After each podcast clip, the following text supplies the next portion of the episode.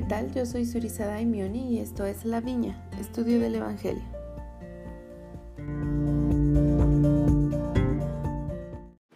La asignación de esta semana cubre Jacob del 5 al 7, son los últimos capítulos de Jacob y se titula El Señor trabaja junto a nosotros.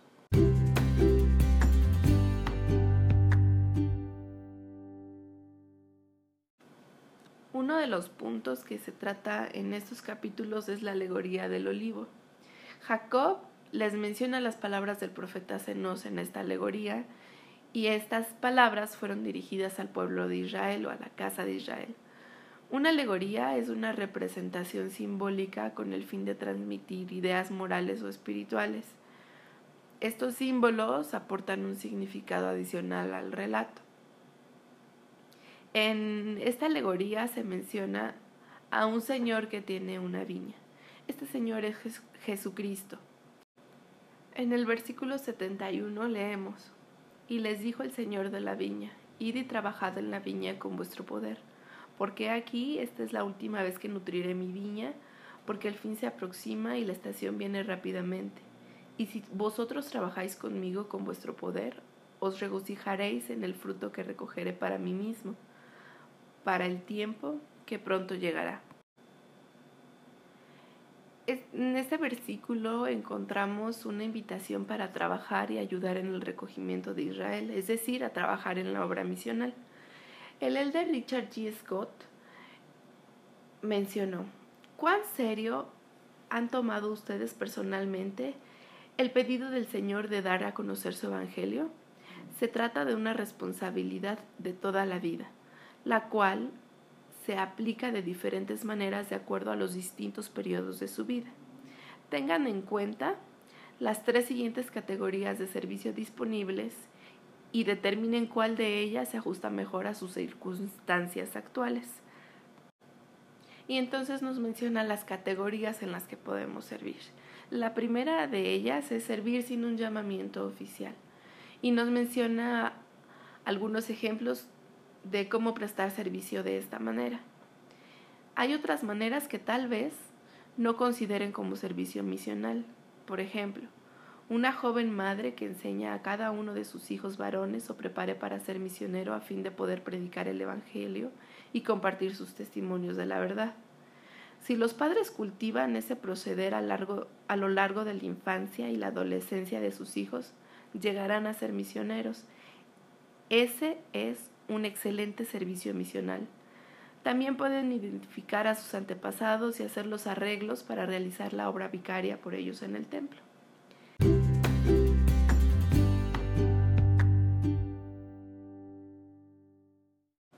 Más adelante en la alegoría leemos que los siervos trabajaron con toda diligencia y cuando el Señor va y ve que el fruto es bueno, les dice, y benditos sois porque a causa de que habéis sido diligentes en obrar conmigo en mi viña, y habéis guardado mis mandamientos, y habéis traído otra vez el fruto natural, de modo que mi viña ya no está más corrompida, y lo malo se ha echado fuera.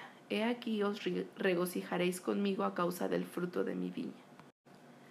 En el capítulo 7 se habla sobre el anticristo Sherem. Robert L. Millet escribió un artículo en el que menciona algunas de las características de, un anticristo. Y él dice que niega la necesidad de un Salvador, usan la, la, adulación para ganar a sus discípulos, son instruidos en las cosas del mundo y son persuasivos y ágiles en el habla. Acusan a sus hermanos de enseñar falsa doctrina. Tienen una visión limitada de la realidad, malinterpretan las escrituras, y son buscadores de señales. Veamos ahora estas características aplicadas en Sherem. La primera dice que niegan la necesidad de un Salvador, es decir, de Cristo. En el versículo 2 vemos que Sherem indica que no había ningún Cristo y que él trataba de, de derribar la doctrina de Cristo. El segundo punto, la segunda característica es que usan la adulación para ganar a sus discípulos. También en el versículo 2 leemos que les predicó muchas cosas que lisonjeaban al pueblo. La definición de lisonjear es que es alabar de forma exagerada y generalmente interesada a una persona para conseguir un favor o para ganar su voluntad. Otra forma de definirlo es llenar de orgullo o satisfacción. La siguiente característica dice que son instruidos en cosas del mundo y son persuasivos y ágiles en el habla. Sherem, como leemos en el capítulo 7, versículo 4, era un hombre instruido. Conocía a la perfección el idioma del pueblo y lo empleaba con lisonja y elocuencia. Otra característica es que acusan a sus hermanos de enseñar falsa doctrina. Leemos que Jacob recibe la visita de Sherem y éste le dice que había buscado mucho la oportunidad de hablar con él, porque sabía que Jacob había predicado la doctrina de Cristo y eso había ocasionado que muchos del pueblo se desviaran. La siguiente es que tienen una visión limitada de la realidad. Sherem le dice, como leemos en el versículo 7 a Jacob, y has desviado a muchos de los de este pueblo de manera que pervierten la vía correcta de Dios y no guardan la ley de Moisés, que es la vía correcta, y conviertes la ley de Moisés en la adoración de un ser que dices vendrá de aquí a muchos siglos. Y ahora bien, he aquí, yo Sherem, te declaro que esto es una blasfemia pues nadie sabe en cuanto a tales cosas porque nadie puede declarar lo que está por venir. Otra característica es que malinterpretan las escrituras. Jacob le pregunta si cree en las escrituras, a lo que él responde que sí. Y en el 11 leemos, y le dije yo, entonces no las entiendes, porque en verdad testifican de Cristo. He aquí te digo que ninguno de los profetas ha escrito ni profetizado sin que haya hablado concerniente a Cristo. Y por último, o la última característica es que son buscadores de señales. Cuando Jacob le menciona sobre lo que ha visto y oído y lo que se le ha manifestado por el poder del Espíritu, así como cuando le dice que él sabe, es decir, le da su testimonio sobre la importancia de la expiación.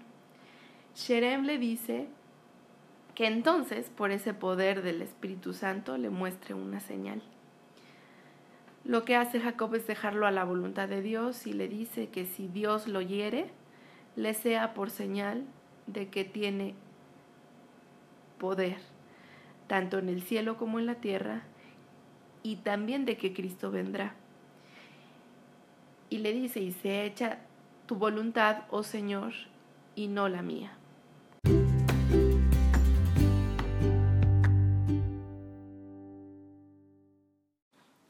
Finalmente recibe la señal que quería y cae al suelo y es alimentado por muchos días. Cuando sabe que va a morir, pide que se reúna al pueblo y entre las cosas que les menciona al pueblo es que él había sido engañado por el diablo. La razón por la que Sherem va con Jacob y le dice todas estas cosas es porque Sherem lo que buscaba es que Jacob dudara de su testimonio. Sin embargo, el testimonio de Jacob fue lo suficientemente fuerte para que no solamente no cayera, sino hiciera caer a Sherem y le hiciera darse cuenta de, este engaño en el que vivía.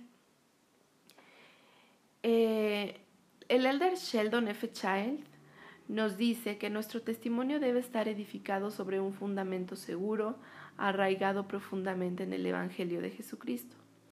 Jacob señaló tres fuentes de verdad, las escrituras, los profetas y el Espíritu Santo que testifican de Cristo. Estas nos ayudarán a edificar sobre la roca de nuestro Redentor, el cual es Cristo, el Hijo de Dios. En primer lugar, las escrituras. Nos dice, sin las escrituras no solo los pueblos perecen, sino que las familias y las personas caen en incredulidad. El estudio diario de las escrituras nos ayuda a afianzar nuestra fe en Cristo. Ellas en verdad testifican de Él. En segundo lugar, nos dice de los profetas, hermanos y hermanas, si Dios nos ama tanto como para enviarnos profetas, entonces nosotros debemos amarle a Él lo suficiente como para seguirlos. El seguir a los profetas nos protegerá de las tempestades de la vida y nos guiará a Cristo. Y por último, el Espíritu Santo. Nos menciona que cuando se imponen las manos sobre nuestra cabeza después del bautismo, se nos confirma miembros de su iglesia y se nos otorga el don del Espíritu Santo. Si vivimos rectamente y permanecemos dignos, se nos promete su compañía constante. Él guiará nuestra vida, nos enseñará verdades y nos testificará que Jesús es el Cristo. Como miembros del convenio de la Iglesia del Señor, prometemos servirle y guardar sus mandamientos para que Él derrame su Espíritu más abundantemente sobre nosotros.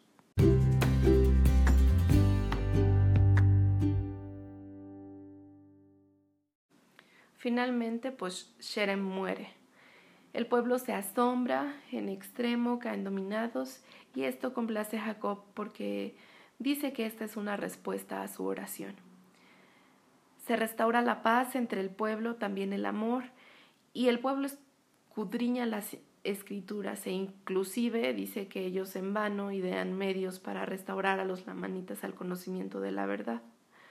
Los nefitas se fortifican con armas y poder y confían en Dios. Esto les permite hasta ese momento ser vencedores de sus enemigos. Jacob sabe que pronto moriría. Entonces le entrega las planchas a su hijo Enos y le declara los mandamientos de Nefi acerca de los mismos y Enos promete obedecer.